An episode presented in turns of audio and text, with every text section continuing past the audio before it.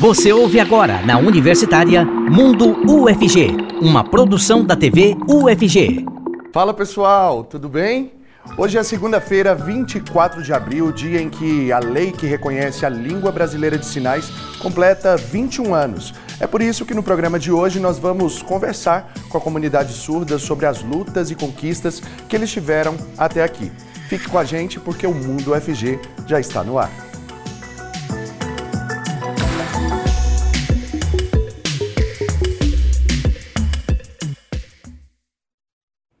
Sejam bem-vindas e bem-vindos vocês que nos acompanham na TV UFG e na Rádio Universitária 870M. Eu sou Cássio Neves, vou fazer em Libras também, Cássio Neves. Meu sinal é esse. Eu sou um homem alto, com cabelos black power que hoje estão amarrados, e eu uso barba. Nesse bloco, o intérprete de Libras é o Diogo Marques, integrante do Labitave. Ele se descreve como um homem de pele parda, com cabelos e olhos castanhos escuros. E como no programa de hoje nossos entrevistados são surdos, quem vai fazer a interpretação em Libras para português é o professor Diego Barbosa, coordenador do Labitave. E eu quero lembrar você de participar com a gente aqui por meio do WhatsApp, o número é o 62991811406. Vai lá no nosso Instagram também, TVUFG, e se ainda não segue, comece a seguir para ter acesso a várias informações sobre a universidade e também aqui sobre a nossa programação, tá bom? E agora então, já vou caminhando ali para as nossas telinhas para vocês conhecerem os nossos entrevistados de hoje, já estão aqui com a gente. Aqui comigo nesse bloco a professora Renata Garcia, da Faculdade de Letras da UFG. Ela se descreve como uma mulher de pele branca, com olhos castanhos, cabelos castanhos, cacheados e curtos. Também com a gente o Rodrigo Guedes, ele que é representante da Associação dos Surdos de Goiânia. Ele se descreve como um homem de pele morena, careca e com olhos verdes. Sejam muito bem-vindos, muito bom é, conhecer vocês. Meu nome já, já disse, meu nome eu já disse para vocês.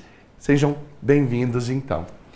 É, e agora eu vou deixar a interpretação por conta do Diogo mesmo, gente, porque olha, já até fui intérprete, mas esqueci muitos sinais. Vou voltar a aprender. Para a gente começar então esse bate-papo, quero perguntar para o Rodrigo quais são as limitações, por exemplo, que o surdo ainda tem, por exemplo, no mercado profissional, né? Existe preconceito? Como que é esse universo profissional para você?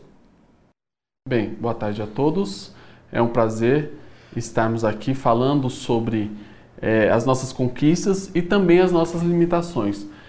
É, infelizmente ainda temos, né? A lei ela foi um marco para nós da comunidade surda.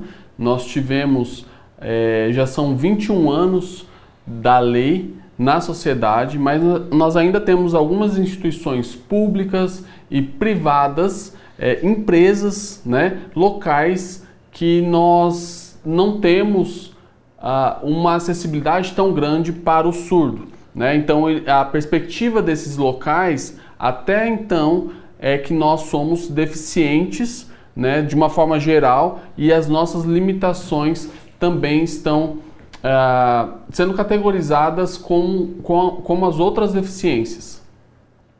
E para nós surdos, nós temos a consciência uh, de quais são as nossas limitações, e as nossas limitações são comunicacionais, a língua. E a perspectiva desses locais, é, por não saberem, por desconhecerem sobre uh, os surdos, sobre a comunidade surda, sobre os intérpretes, inclusive, é, acarreta em um despreparo para nos receber. E nós precisamos mudar essa consciência de toda a sociedade de uma forma geral, valorizando o sujeito surdo ah, como um profissional, respeitando ele é, em suas diferentes áreas, logicamente, mas infelizmente a sociedade ainda não se encontra preparada.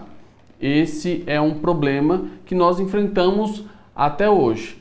E a resolução desse problema é mostrando uma nova perspectiva, uma perspectiva cultural e uma perspectiva linguística sobre o sujeito surdo, que esse sujeito ele pode uh, estar em diferentes espaços do mercado de trabalho. Eu sou formado uh, em TI, né? E uh, eu sou um profissional, mas infelizmente a única, único, a única vaga de trabalho que eu consigo é na área administrativa. Então as pessoas não têm confiança na nossa capacidade até então.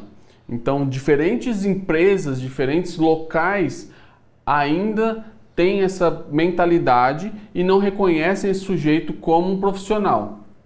É, esse foi um exemplo. Eu não sou formado em TI, mas esse é um exemplo né, que eu trouxe para exemplificar aqui. É uma pena, né? Porque realmente tá, tem a qualificação, mas enfrenta esses problemas. E aí eu quero perguntar agora para a Renata a respeito da lei que eu falei, inclusive, no início do programa, que é a lei de Libras, né? Para ela explicar para a gente. É, Renata, eu quero que você explique para a gente qual é o, o, o diferencial, o que, que mudou a partir dessa legislação que hoje completa 21 anos. Bem, uh, boa tarde a todos sobre a nossa legislação que reconhece a Libras a 10.436 de 2002, uh, para nós foi uma conquista muito grande, porque antes da legislação, é, quando nós ainda não, não era reconhecida a nossa língua com status de língua, nós tínhamos Uh, o uso da língua de sinais, logicamente, em diferentes espaços, mas os entraves eram muito maiores na sociedade. Então, nós não tínhamos acesso a muito mais lugares, né, como nós temos hoje, alguns ainda com essa falta de acesso, mas nós já temos várias conquistas. Nós tínhamos as associações, nós temos a Federação Nacional de, de Educação de Surdos, que é a FENEIS, e antes da legislação, eles, nós tínhamos a luta e a militância. E quando foi é, sancionada essa lei pelo presidente Fernando Henrique Cardoso, é, reconhecendo a língua de sinais como um meio de comunicação e expressão da comunidade surda, isso foi um marco e uma conquista muito grande para nós. Então, e isso foi muito importante, esse reconhecimento da nossa língua como, como um status de língua e não como uma linguagem, uma mímica, os gestos, como é o senso comum da comunidade como um todo, da sociedade como um todo.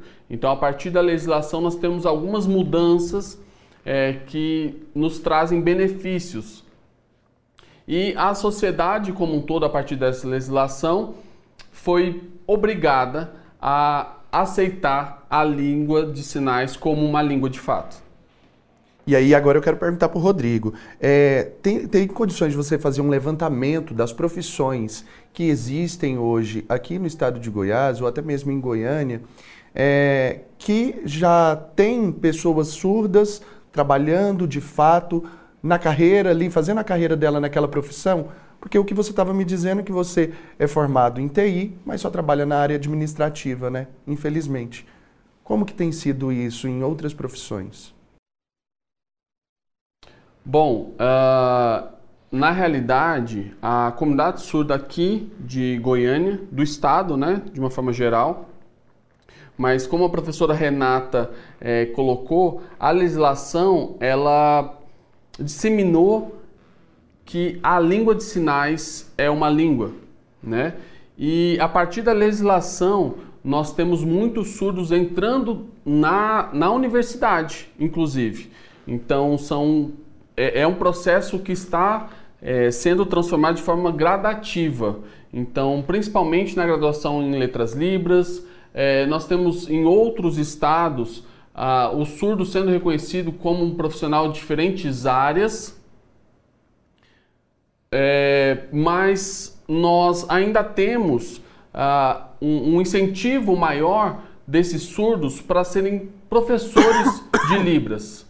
Né? Mas na, que na realidade eles querem uma outra profissão, nós temos arquitetos, nós temos engenheiros, nós temos profissionais da, da informática é, que são formados em, em TI, por exemplo, e eu conheço eu conheço arquitetos surdos, né, mas que não conseguem um espaço no mercado de trabalho.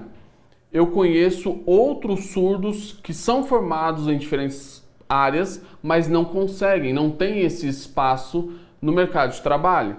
Nós temos vagas, consequentemente, que são abertas, mas ah, pela perspectiva da sociedade e por, por a sociedade ainda desacreditar na capacidade desse surdo, eles não conseguem esse espaço né, como um profissional qualificado.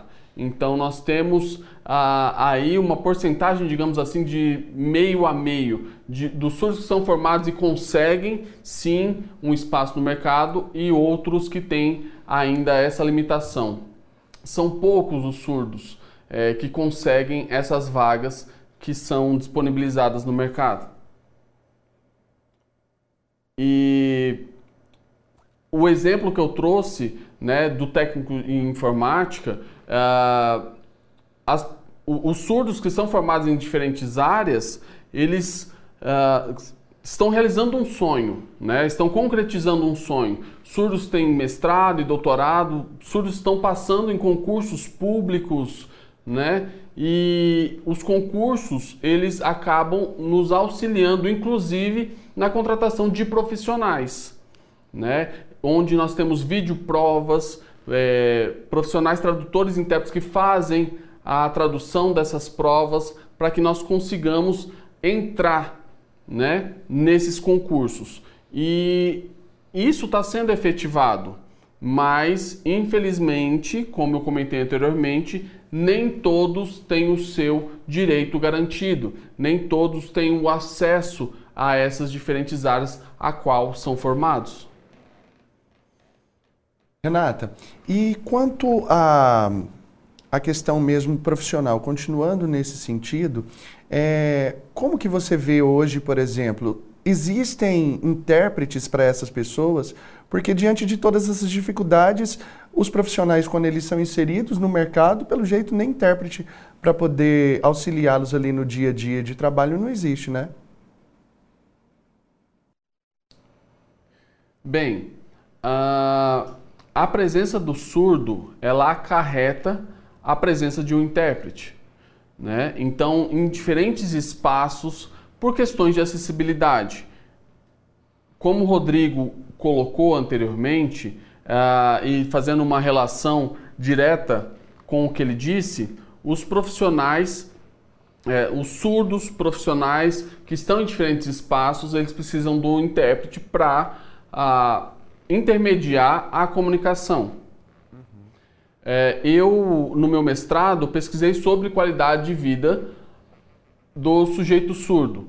E a maioria dos entrevistados, eles disseram da, dessa necessidade por conta da comunicação. Então, eles precisam da presença desse profissional que nem sempre é garantido. Então, o professor e o convidado Rodrigo é, nos colocou isso de diferentes maneiras. E é um impacto muito grande é, o surdo estar em um espaço onde não tem o tradutor intérprete, justamente pela conscientização desse espaço e que as pessoas entendam da necessidade dele estar ali e ter a presença de um tradutor intérprete. Inclusive, né, o, o Rodrigo como exemplo, ele é tradutor e intérprete surdo. Né? Então nós temos, ah, por exemplo, surdos que ainda não, que não têm a aquisição da Libras como língua e utilizam-se de gestos caseiros. Né?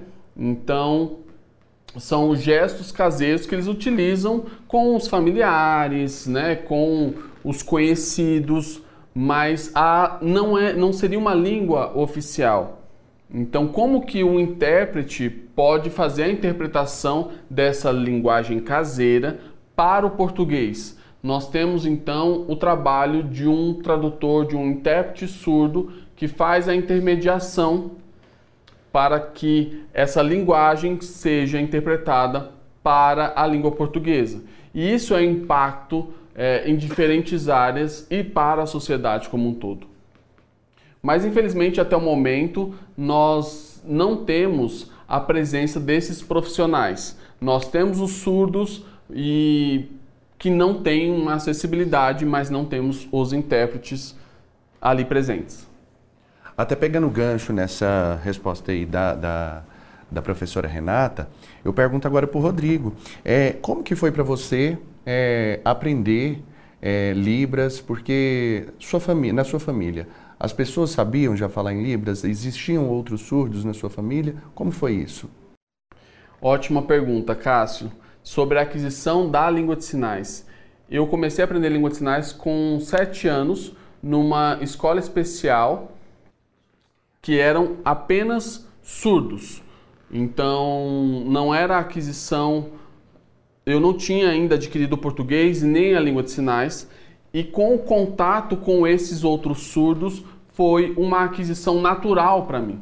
Né? A minha mãe ela fez cursos de, de Libras no Chaplin, né? Nós temos uma comunicação, sim, nós temos um contato, nós conseguimos nos comunicar, mas a maioria dos pais, é, infelizmente, eles seguem as orientações dos médicos que dizem que é melhor é, oralizarem, é, é melhor falarem em português, é melhor para que eles, para que nós façamos ah, sessões de fonoaudiologia para aprender a fala, sendo implantados, mas nós acreditamos que existe a possibilidade da, do, do, sujeito surdo adquirir a língua de sinais e também o português. Né? E isso, inclusive, é melhor até cognitivamente para o aprendizado.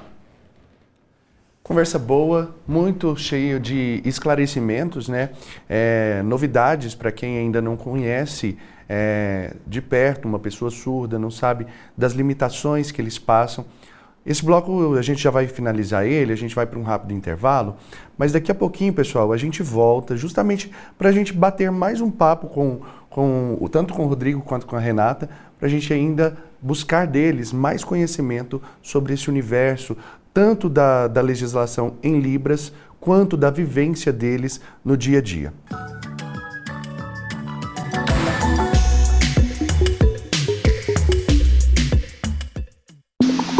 Estamos apresentando Mundo UFG, na Universitária. Muito bem, já estamos de volta com o Mundo UFG, com o intérprete de Libras e é o Weber Flávio. Ele é integrante do Labitave e ele se descreve como um homem branco, com olhos castanhos escuros, poucos cabelos e barba cheia. E agora então, continuam aqui com a gente tanto o Rodrigo Guedes quanto a professora Renata Garcia, o Rodrigo que é da Associação dos Surdos aqui de Goiânia e a Renata que é da Faculdade de Letras da UFG, professora então aqui da nossa universidade. Para a gente então voltar, bater nesse papo super esclarecedor, eu quero perguntar para a professora Renata é, o que que precisa ainda melhorar? Claro que são muitas coisas, mas quais seriam aquelas primeiras assim para a gente colocar numa mão mesmo e que é urgente, é necessário para agora? Bem, uh, eu enquanto professora do curso de Letras Libras na UFG, na Faculdade de Letras, eu atualmente, né, pela perspectiva enquanto surda aqui da cidade de Goiânia, uh, nós precisamos avançar em algumas questões. Uh, especificamente quanto aos professores surdos. Né? Na Universidade Federal, uh, nós, na Faculdade de Letras, logicamente, nós temos atualmente cinco professores surdos uh, que estão no curso de Letras Libras e Letras Tradução e Interpretação de Libras Português.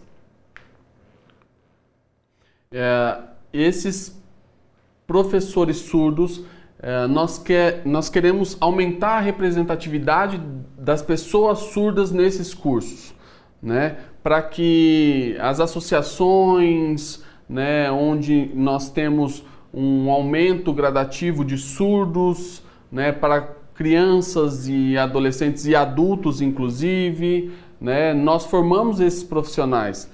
É, antigamente, nós tínhamos muita limitação, é, muita restrição de espaços e nós conseguimos, a partir de muita luta, a conquista desse espaço, a formação desses profissionais para atuação no mercado.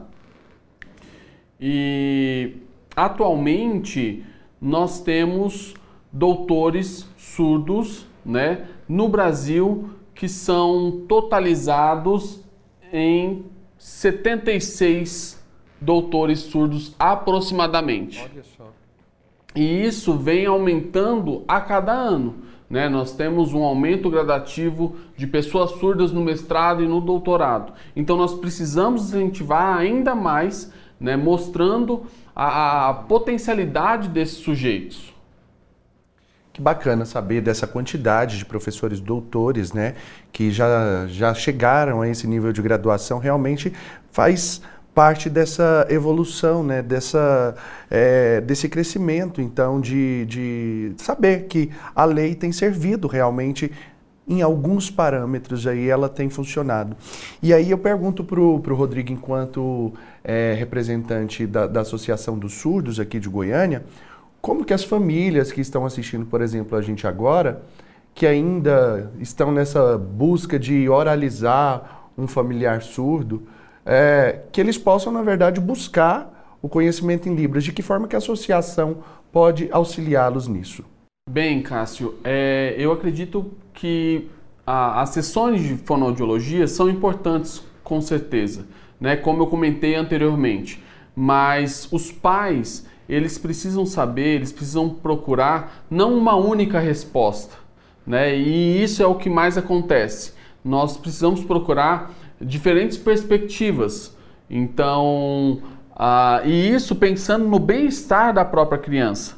Eu concordo com que os pais, e isso foi algo que aconteceu e é um conhecimento de causa uh, comigo mesmo. Né? Em 2000 18, há pouco tempo, é, eu fui num campeonato mundial de handball e eu fui intérprete nesse campeonato né, por duas semanas e eu vi é, diferentes surdos e diferentes línguas de sinais sendo utilizadas. É, e, e, eu vi o exemplo de um croata, né, de croatas que eles falavam uh, oralmente eram surdos, mas falavam oralmente. Depois de um determinado momento, eu consegui é, conversar com eles e eles vieram até mim e nós conversávamos em língua de sinais, em sinais internacionais.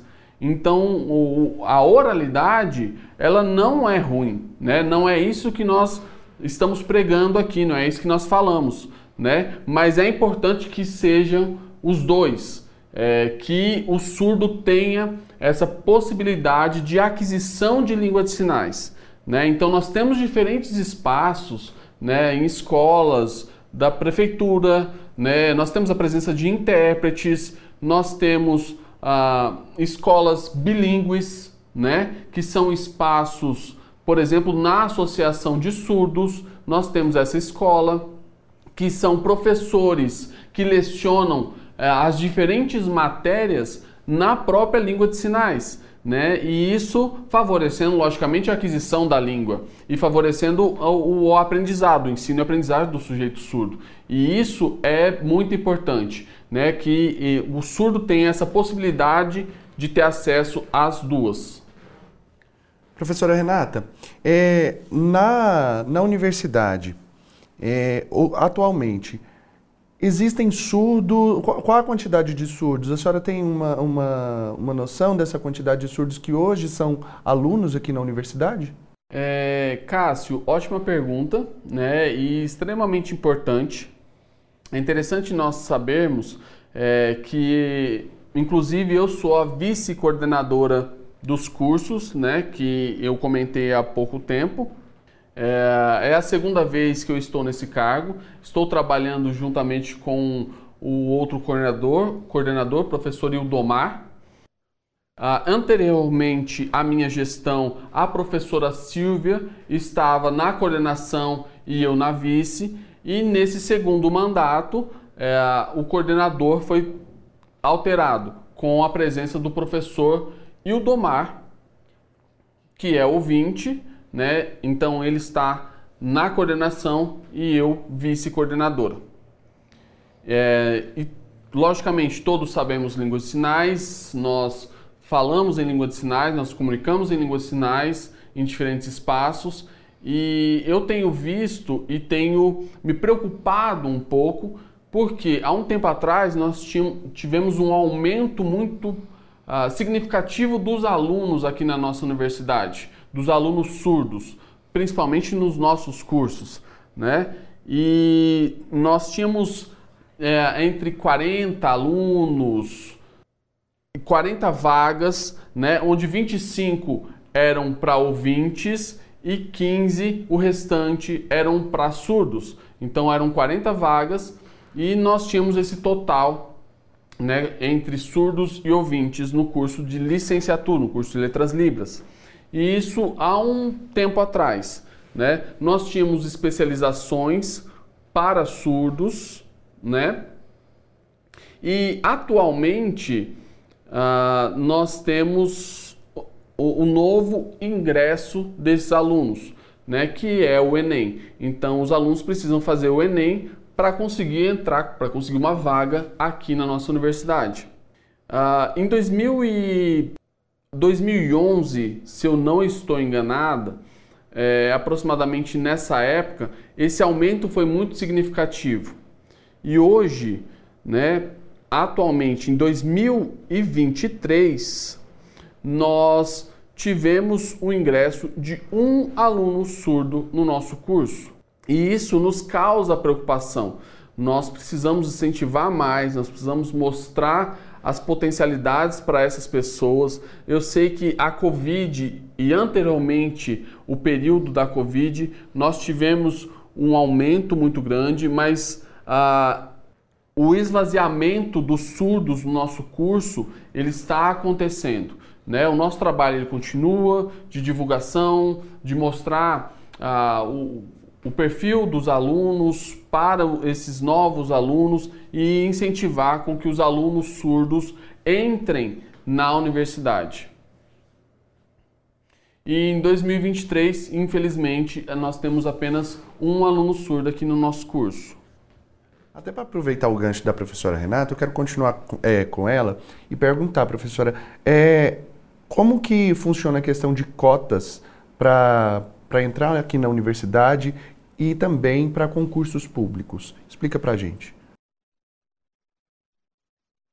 Bem, uh, espe especificamente sobre os concursos, nós temos uma porcentagem de 5% né, para deficientes. E também para negros e outros perfis. Nos concursos, nos concursos públicos, a prova é igual para todos, mas a entrada é apenas uma vaga, né?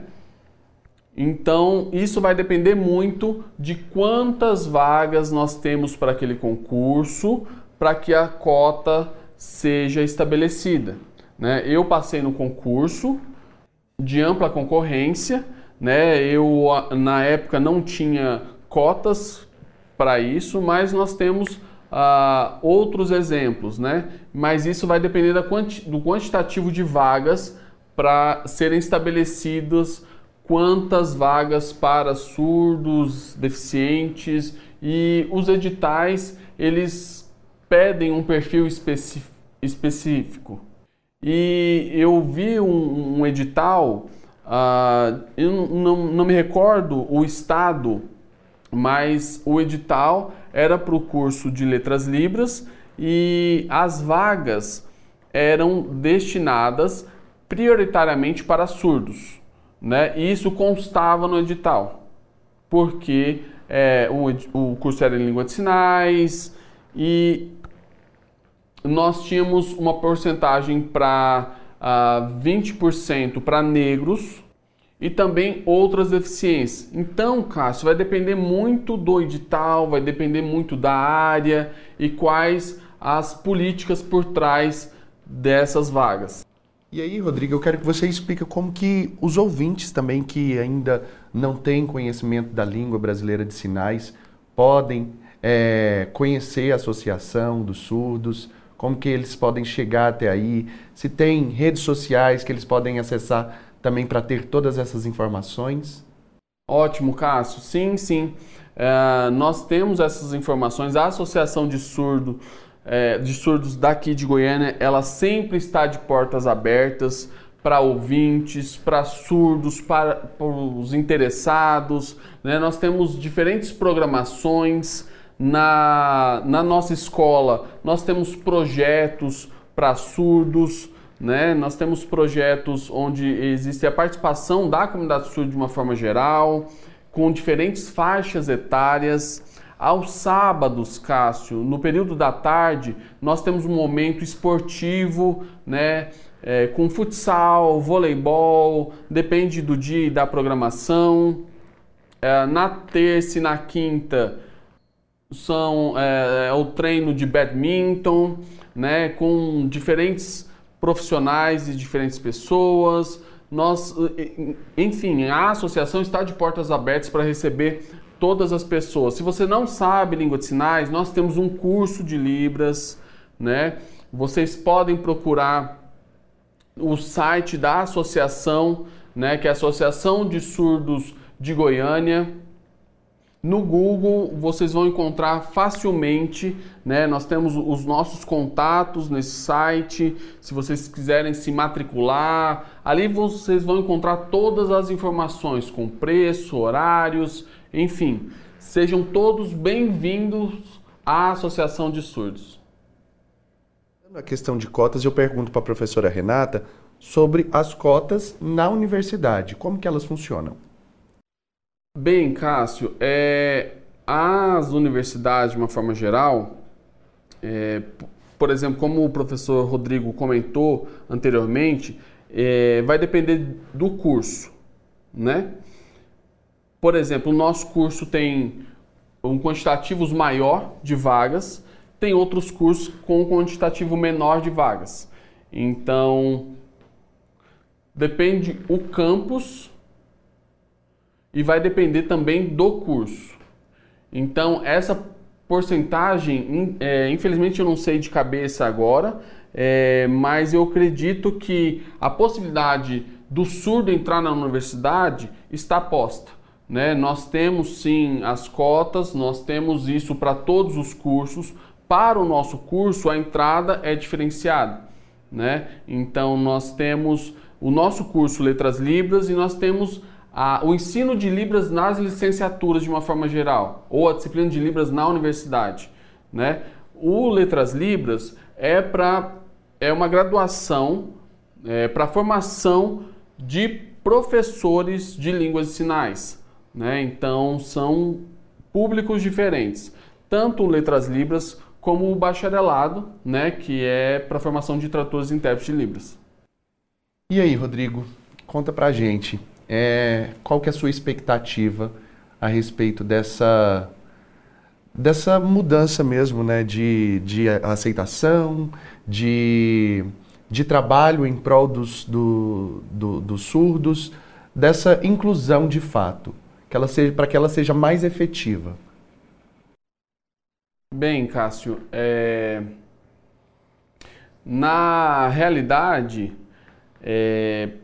para mim, né, eu, Rodrigo, surdo, né, e pela perspectiva, pelo histórico que eu tenho dentro da comunidade surda, acredito ser o mais importante é, nós nós quebrarmos algumas crenças, nós desfazermos algumas crenças, né? E, logicamente, os rótulos que são é, empregados em nós surdos. Né? Ah, ele tem dificuldade, ele não sabe português, ele não consegue.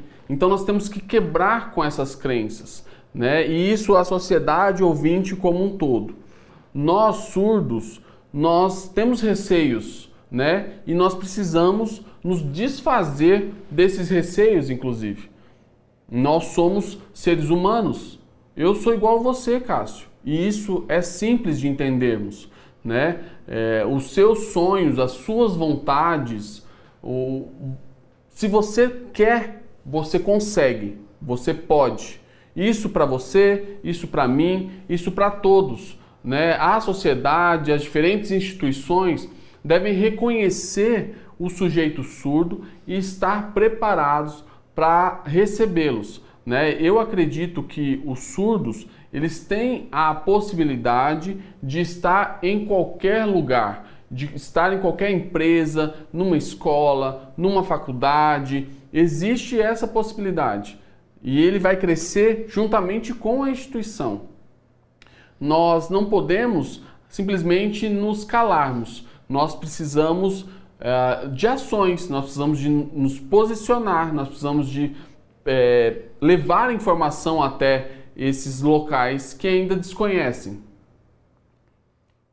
Por exemplo, rádios, nós temos diferentes informações que acontecem durante o dia, mas e os surdos? De onde vêm essas informações? Então nós temos que pensar que os surdos eles precisam ter acesso às informações diárias e básicas do dia a dia. Rodrigo, muito obrigado. Quero agradecer também a professora Renata. Obrigado pela participação de vocês e também por essa contribuição. Que o trabalho de vocês continue realmente chegando a mais lugares, que vocês consigam é, levar toda essa política né, de inclusão às pessoas. Parabéns realmente. Muito obrigado.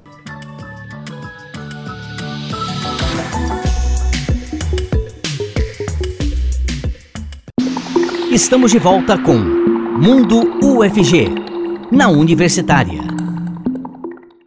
Olha só, pessoal, o mundo está cada vez mais conectado, mas não é todas as pessoas que sabem usar as ferramentas digitais, né? Como os idosos, por exemplo. Mas tornar esse conhecimento mais acessível é um projeto de extensão aqui da UFG que ensina pessoas com mais de 60 anos de forma gratuita. Vamos conferir. A realidade do regime remoto da educação, trazida pela pandemia, exigiu certo domínio das ferramentas virtuais. Para quem já tinha facilidade com o mundo digital, o desafio foi diferente daqueles que ainda não conheciam essas ferramentas. Nesse contexto, surgiu o projeto Letramento Digital 60. Elas conseguem acompanhar atividades à distância, elas conseguem dar uma entrevista à distância, pesquisar sites, pesquisar seus direitos, pesquisar o Estatuto do Idoso, por exemplo. Dona Nilza tem 73 anos. Antes da pandemia de Covid-19, tinha uma vida bastante ativa, praticava esportes e realizava trabalho voluntário em seu bairro.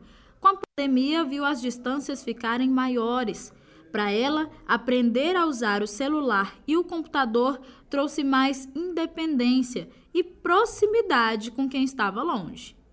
Eles dão aula não só de tecnologia para mexer no digital aqui, no celular, no computador, ligar, e também os programas, tudo que eles ensinaram, mas era uma aula assim de também de literatura, de produção de texto, né?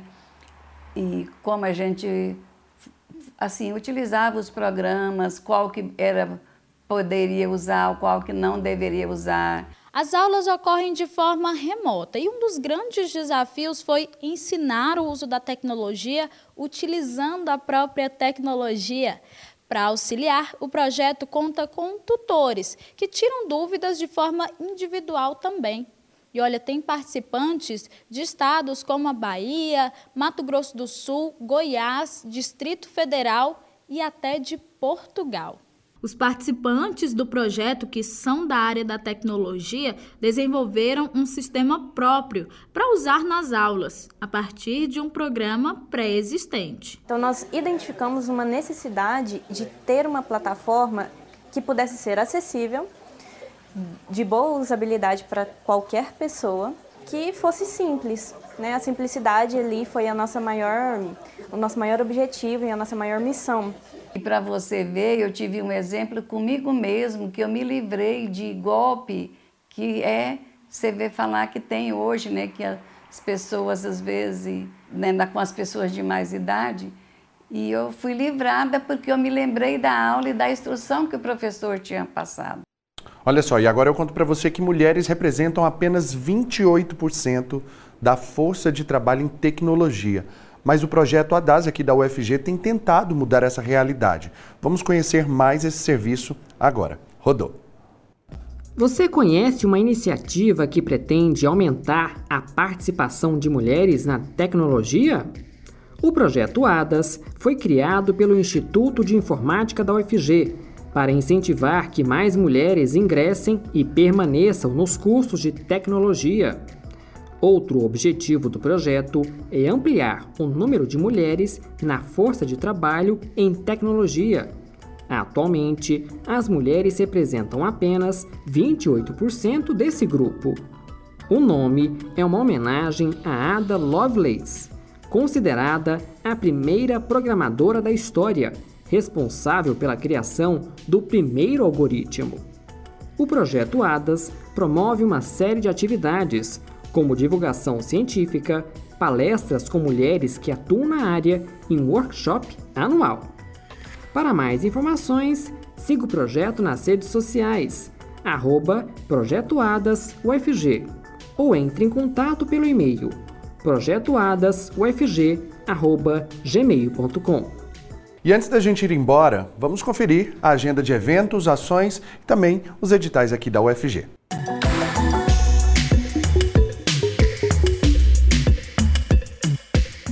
E aí, pessoal, tudo bem? Chegou a hora de saber o que está rolando na universidade. Mas antes de começarmos, deixa eu me apresentar.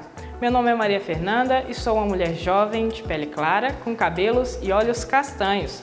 Estou em um corredor de um prédio da UFG, com janelas de vidro logo atrás de mim. Agora sim, nós já podemos começar mais uma Agenda UFG. Vamos lá? Que tal participar de um dos maiores festivais de cinema ambiental do mundo compartilhando conhecimento? As inscrições para mandar propostas de oficinas, minicursos ou laboratórios para o FICA 2023 vão até o dia 28 de abril.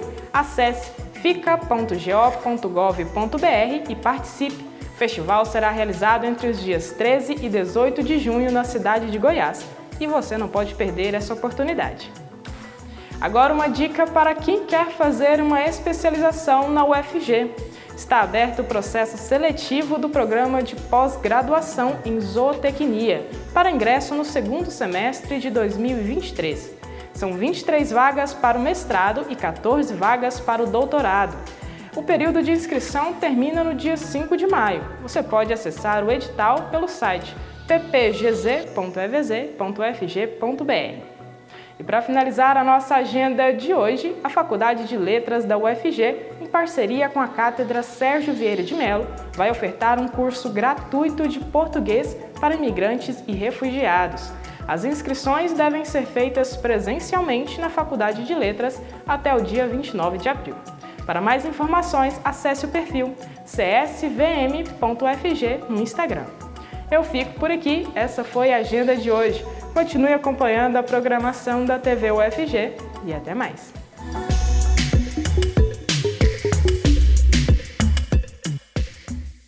Muito bem, estamos chegando ao final, mas antes disso eu quero lembrar você de que se você quiser rever qualquer episódio do Mundo UFG, seja o de hoje ou de outros dias, é só acessar o nosso YouTube. Lá você vai encontrar todo o conteúdo né, que nós já fizemos por aqui. Também pode acompanhar a nossa transmissão ao vivo. É, nós deixamos todos os programas lá disponíveis para você, tá bom? Se quiser sugerir alguma pauta para a gente trazer aqui para o Mundo UFG, é só entrar em contato por meio do nosso WhatsApp que é o 991811406. E aproveita também para já baixar o nosso aplicativo, porque lá você pode assistir a programação ao vivo e também mandar mensagem aqui para gente. Combinado? Muito obrigado pela sua companhia, beijos e até mais. Tchau!